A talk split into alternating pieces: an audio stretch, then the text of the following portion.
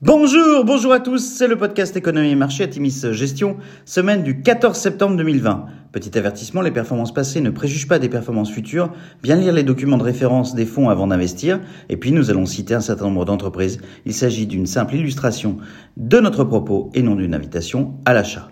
Cette semaine, nous avons titré Diversifié avec un gros point d'exclamation. La semaine à nouveau était difficile pour les valeurs de la tech US avec un repli du Nasdaq de 4,1%, l'indice connaissant ainsi sa pire semaine depuis mars.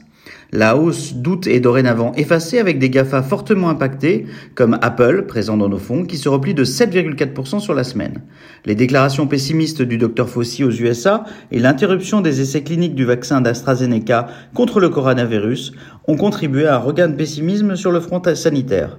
Même si les valeurs européennes se sont bien tenues, la semaine a été marquée en Europe par la remise en cause par le gouvernement britannique de l'accord de sortie de l'Union européenne conclu en janvier dernier.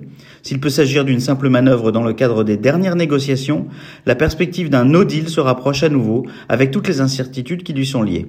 Sur la semaine, le CAC 40 progresse de 1,4%, le SP500 perd 2,5% et le Nasdaq se replie à nouveau nettement de 4,1%.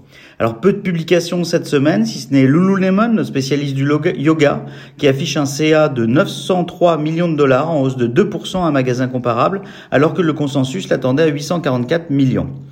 Les ventes physiques sont toujours très affectées par la Covid. La productivité des magasins est de 75% de leur rythme normal, avec de nombreuses files d'attente. Ceci étant dit, les ventes en ligne sont en hausse de 157% et ont représenté 61% du chiffre d'affaires au deuxième trimestre.